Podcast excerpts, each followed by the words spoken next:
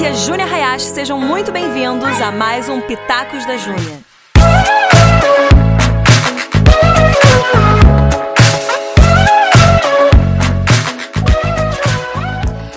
Galera, bem-vindos a mais um Pitacos da Júnior. Hoje temos a presença ilustre de Krigner, Ei! inclusive, arroba Krigner lá no Instagram. Muito feliz de estar aqui com vocês, pessoal. Valeu, Ju. Yes. E a gente vai falar sobre política hoje. Então, É perguntas gerais, cara. Pra que serve política? Como que a gente se envolve na política? O beabá da política? O que, que cada cargo faz, etc. É isso aí. a gente vai expandir aqui, vai ter uma conversa bem legal, bem rica, bem interessante, mas... Como eu falo em todos os podcasts, eu vou descrever pra quem tá ouvindo. Ah, você tá ouvindo, mas talvez você esteja também assistindo. É, tem a galera do vídeo aí. É, a gente tá gravando hoje e vai ser, esse conteúdo vai ser soltado, soltado, solto, Solto, vai ser liberado. solto, vai ser liberado, isso aí. Publicado. Lá no Instagram do Krigner, que é Krigner. É isso aí. Também tem o Krigner é, no Twitter, que é H. arroba Krigner. H. Krigner. É isso aí. Tá bom? Mas o vídeo vai estar lá no Instagram dele. Mas pra quem tá só ouvindo, a gente tá sentado aqui numa sala é, muito aconchegante, num Muito. sofá de três largos lugares, então um distanciamento social necessário. Tá rolando o distanciamento aqui. No... Um sofá azul turquesa. É isso aí. Sexta-feira, É um quase tempo quatro de da família, tarde. né? É um Tempo tempo de de família, família, olha é. só. E muito calor. E muito calor. Importante dizer muito isso. calor. Com queda de luz frequente. Queda de luz A frequente. energia tá caindo aqui, mas Verdade. não vai cair mais. E as crianças aqui perto, então se você É ouvir verdade. barulho de criança ou porta fazendo blum, blum, blum, tentando abrir, são meus filhos. É. Mas isso faz parte da vida real e é política é vida real, então eu já vou É entrar na primeira aí, pergunta. já começou aí. Já... Krigner, Manda por bala. que que política importa?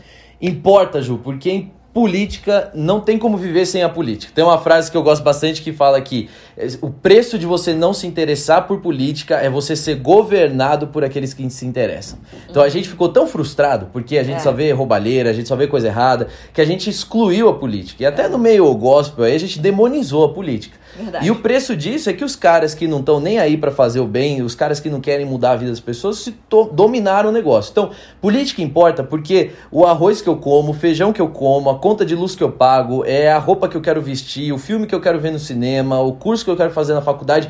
Tudo passa pelas mãos do governo, tudo passa por ali. E não tem como a gente eh, aquilo passar pelas mãos do governo sem ser influenciado pelas todas as tramitações políticas que acontecem. No dicionário tem uma definição que eu gosto, que é política é a arte de se relacionar em prol de um bem comum.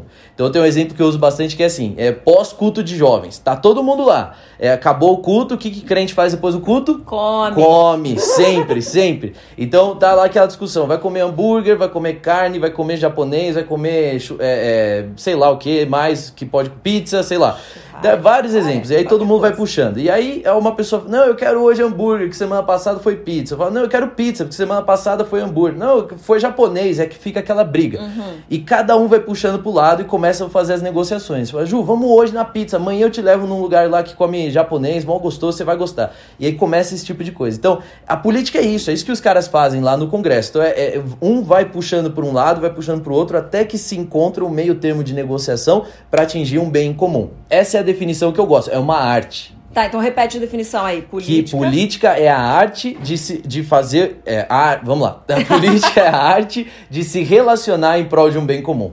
Política é a arte de se relacionar em prol de um bem comum. Cara, é isso aí. Isso é muito legal porque traz pra nossa realidade, então significa que todos nós temos que ter algum tipo de envolvimento com a política. Total. Claro que alguns vão ter os cargos eletivos, alguns vão estar mais envolvidos É, é. ali, mas todo cidadão, É. ele tem que ter um papel dentro disso, né? Exatamente, porque Então, é afetado por aquilo, não tem como Sim. fugir. Então a gente vai falar um pouquinho mais disso, mas Yes. só pra gente entender antes, vamos pra um beabá assim, mais basicão. Boa. É, os cargos, como que funciona essa questão? Prefeito, vereador, deputado, senador. Tá. Só pra gente entender. E, e uma vez a gente estava conversando, Crigo, e você trouxe pra uma realidade um pouco mais próxima que eu pude. É, é como se fosse assim, um velcro na minha cabeça pra essa informação grudar e fazer Grudar. sentido. Boa, boa. Então, essas associações. Então, só pra você dar um geralzão pra Fechou. gente entender. Ó, é assim, a gente tá num país que é dividido por três poderes. A gente tem o executivo, o legislativo e o judiciário. Os nomes já falam por si só. O executivo é quem executa. É o cara que tem lá, ele pega as leis, ele organiza aquilo e ele vai executar. Quem é do executivo? Prefeitos, governadores e, e o presidente. Então é geralmente o cara que é o mais famoso na cidade. Uhum. O vereador, muita gente nem sabe quem é vereador, né? Se a gente for perguntar aqui agora quem que você votou para vereador, me fala o nome de dois vereadores e ó, toda cidade no Brasil, por menorzinha que seja, tem no mínimo nove vereadores. São Nossa. Paulo tem 55, outras cidades, aí vai dependendo do número de habitantes. Ah, isso que eu ia falar, né? Então é. É, o, quanto menor a cidade, ela vai. Se for uma cidade de 10 mil habitantes, vai ter nove. Se for de até 50 mil habitantes, vai ter 9. A partir disso, aí já começa a ter uma variação ali no número de vereadores. Entendi, Mas, legal. no geral, o vereador é o cara da, da, da, padaria, que é o sobrinho do não sei quem, etc. E, infelizmente, né, não, geralmente não são pessoas tão preparadas uhum. assim. Mas o prefeito é aquele cara que todo mundo conhece. Agora, o legislativo é o poder que vai fazer leis. É aquelas pessoas que são vereadores, deputados estaduais, deputados federais e também os senadores a missão desses caras é, são duas. Primeiro, propor leis, votar uhum. leis. E o que, que, é a lei? Lei é aquela, aquela regra que vai normatizar ali, vai direcionar os nossos, é, a, a, a nossa vida, nossas relações. Uhum. Então eu não posso bater em ninguém na rua. Por quê? Porque existe uma lei que me proíbe e, me, e garante uma punição para mim. É, eu não posso sair dirigindo a 200 por hora, porque existe uma lei que me proíbe. Então, mais ou menos nesse sentido. A outra função do legislativo também é fiscalizar aquele cara que está ali do lado dele no executivo. Então o vereador fiscaliza o prefeito, o deputado estadual fiscaliza o governador, o deputado federal fiscaliza o presidente, junto com os senadores também, que aí tem uma diferençazinha entre os dois. E tem o, o judiciário que a gente conhece, que aí tem o STF, que tem os juízes, etc., que vão acompanhar. Então um faz a lei, o outro executa e o outro vai ali julgar de acordo com a lei. Uhum. Mais ou menos é uma igreja. Vamos pensar no, no formato uma igreja aqui. O pastor é o executivo. Ele é o cara, o pastor sênior, é o cara que vai executar. Ele vai determinar a campanha, vai ter a campanha de oração, é o pastor que faz. Vai ter agora o culto dos jovens, é o pastor que executa. Uhum. Mas o, o legislativo seria mais ou menos um presbitério é aquele grupo de pessoas que está ali junto com o, o, pastor e que está acompanhando o que está acontecendo. Se vê que o pastor está pregando um negócio meio fora da Bíblia e já, opa, pastor, vamos conversar aqui, chega aqui no teu gabinete, já dá a listinha lá e já entrega para ele e fala, ó, agora vai, tá? Tem que melhorar esse negócio aqui. Então, o pastor seria esse executor, né? O, executivo e o legislativo seriam esse, esse grupo que está ao redor acompanhando se ele está fazendo da forma certa e sentindo também como é que está a igreja. O uhum. presbitério tem esse papel e o, o legislativo também, de se dialogar com as pessoas nas diferentes áreas da cidade e do estado e da nação. Ok, então, Crigo. Então a gente já conseguiu entender aí é, o que cada um faz, o porquê que eles estão, onde eles estão e como que funciona essa máquina. É Agora, por exemplo, nos Estados Unidos a gente tem só dois partidos. Republicanos e democratas. É. Por que que aqui no Brasil a gente tem tanto partido? Pra São que, pra que tanto? Não 35, se não me engano, agora tem mais alguns. E o que a gente tem aí um pedido, vários pedidos. Se a gente, todos os pedidos de partidos fossem aceitos pelo, pela Justiça Eleitoral, a gente ia ter 73 partidos no Brasil. Gente. Ó, coisa doida. É partido até de, sei lá. E não tem ideologia suficiente para isso, né? Uhum. Então é, é, é, muito doido isso mesmo, Ju. Assim, a gente tem muito partido. Agora, é, houve uma época, na época da ditadura militar, que a gente só tinha dois partidos. Uhum. Depois que isso acabou, depois que teve a redemocratização do Brasil, aí se abriu a liberdade aí para as pessoas criarem novos partidos de acordo com as suas ideologias, do que pensavam. A real é que hoje você ter um partido é um negócio lucrativo. Vamos falar a verdade aqui pra galera. Ah. Você ter um partido, liderar um partido ali, você ser o chefão dele, é um negócio lucrativo, porque existe o fundo eleitoral, existem outras formas de financiamento. E aí você traz lá o, o youtuber famoso, traz aquela pessoa, você faz alguns votozinhos e aí você vai construindo uma jornada. Acontece mais ou menos o que acontece com uma igreja. Tem muita igreja por aí. Você tem cidade que você vai, cara, que é uma igreja vizinho de muro uhum. da outra. Aí você vai ver, por que, que tem tanta igreja? É tanto chamar de Deus assim? Não, é fruto de divisão. Ah, tem uma briga ali que aconteceu, fulano queria mandar Uau. mais que o outro, aí atravessou a rua, alugou um prédio e fez outra igreja. Partido é quase que a mesma coisa. Cada vez mais eu tô vendo quanto que a organização no partido se assemelha, pelo menos nos problemas das do, da organização da igreja. Porque é, tem muito partido que é isso. Tinha lá duas pessoas, dois é, caciques ali, meio que mandavam no partido, um brigou com o outro, foi lá e abriu seu próprio partido para poder mandar. Então isso é muito ruim, isso danifica aí o processo democrático no Brasil, né? Completamente. Agora deixa eu te falar, você falou dessa similaridade nesse, nessa situação específica é. entre o governo geral, chamando governo assim como um nome geralzão, não Sim. só para política, e a igreja. Agora, é uma coisa que às vezes a gente fica se perguntando, te- acho que às vezes o, o Brasil ou, ou todos os países eles esperam que o governo venha resolver É. todos os problemas da nação. Exatamente. E eu queria que você falasse, como uma É. pessoa que tem um coração para ambos, tanto Uhum. governo, política, quanto, é, quanto a igreja. É. O que, que você acha? O que, que você. Não, não só a sua opinião, né? Mas o que, Sim. que você enxerga sobre esses deveres? De quem que, quem que deve realmente fazer o quê? É. Entre igreja e governo. Isso assim. aí, Ju, é o maior engano que existe hoje. É Todo mundo fala, é, isso aqui tá errado porque o governo não fez, isso aqui tá errado porque.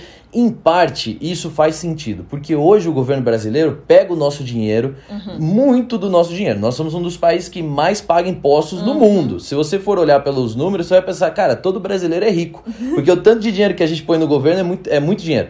Agora, é, não, é, não é assim que deveria ser. Então, se a gente for olhar na Bíblia, a gente vê claramente, por exemplo, ações sociais. Quem é que tem que cuidar, de acordo com a Bíblia, do órfão, da viúva, do oprimido, do pobre? É a igreja, né? Somos Verdade. nós, cristãos. Então, então é nosso papel. Quem tem que exercer a religião não é talvez o governo, o Estado ou qualquer coisa do tipo. Não, é a igreja. A igreja não como CNPJ. A igreja, nós aqui reunidos, nós é, tendo essa comunhão. A eclesia, né? Que, é- que a gente conhece ali do, do que Jesus colocou. Cristo, o corpo de né, Cristo, geral. exatamente. Não o CNPJ da igreja XYZ, do bairro tal. Não. É o corpo de Cristo. Então, o Estado, ele tem esse papel que vai falar sobre segurança, tá lá em Romanos 13, fala que não é à toa que as autoridades têm o poder da espada para usar para aqueles que praticam o mal. Vai falar também sobre a questão da propriedade privada, vai falar sobre o acesso. Então, por exemplo, o Estado precisa garantir acesso à educação, até porque a gente paga por isso, né? Então, hoje a gente tem, todo mundo tem acesso à educação, de acordo com a educação pública, todo mundo tem acesso à educação. No entanto, todo mundo tem acesso à educação de baixa qualidade. Então a gente precisa que o Estado venha cumprir com o seu papel. Agora, não é papel do Estado dizer o que você tem que crer ou não. É, não é papel do Estado é, cuidar das pessoas, porque quem faz isso somos nós, temos que fazer isso. Não é papel do Estado intervir na economia, porque a economia é um, é um fluxo, é um reflexo, na verdade, daquilo que as pessoas produzem. Então, essas coisas que as pessoas ficam mais esperando, ah, o governo devia co- consertar. Não é papel do Estado. Hoje nós temos um problema que é o governo brasileiro, o Estado brasileiro, da, da forma como ele é colocado, ele assume que é papel dele, mas ele e ele pega o dinheiro para fazer aquilo, mas não faz. E aí esse que é o grande problema que incomoda todo mundo, né?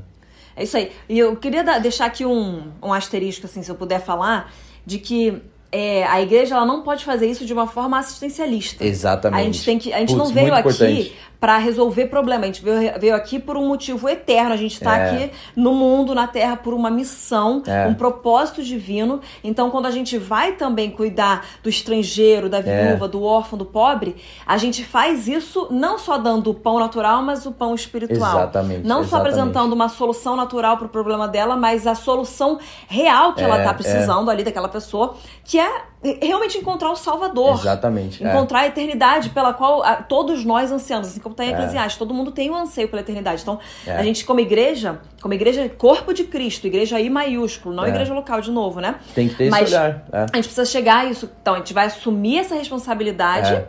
mas a gente não vai só ser assistencialista. A gente Tapa vai buraco. trazer. É. A gente vai trazer Até a. porque, se a gente for colocar, for ver isso, Ju, assim, é, a raiz do problema, a gente sempre vai chegar numa questão de identidade ou uma questão espiritual. Uhum. É o que você está falando, porque é, quando a gente olha, por exemplo, pobreza. Pobreza, se eu for definir o que é pobreza, as pessoas vão falar, é falta de dinheiro. Não. Às vezes, a falta de dinheiro, ela é a consequência da pobreza e não a raiz da pobreza. Uau. A pobreza pode estar enraizada em alguma outra coisa, de identidade, questão de valores, questão, né, como aquela pessoa enxerga a vida, como ela leva a vida dela. Então não é que tá faltando dinheiro. Tem um monte de outras coisas que precisam ser alinhadas para que ela possa ter o melhor uso do dinheiro que ela já tem. É meio, é meio, é complexo esse negócio. E, e quem vem de resposta muito fácil, ó, já vou dizer aqui pra tua galera e pra galera que tá assistindo. Quem tem resposta muito fácil para resolver problema, gente, foge dessas pessoas. Porque elas estão simplificando muito o problema e não vai resolver nada, não. Então, assim, é, é- não é fácil, é complexo, mas a Bíblia traz resposta e o Espírito Santo guia a gente, né? Yes, é isso aí, mas eu gostei dessa dica. É. Quem tem resposta muito fácil. Se foge. Na verdade, não tem resposta nenhuma, né?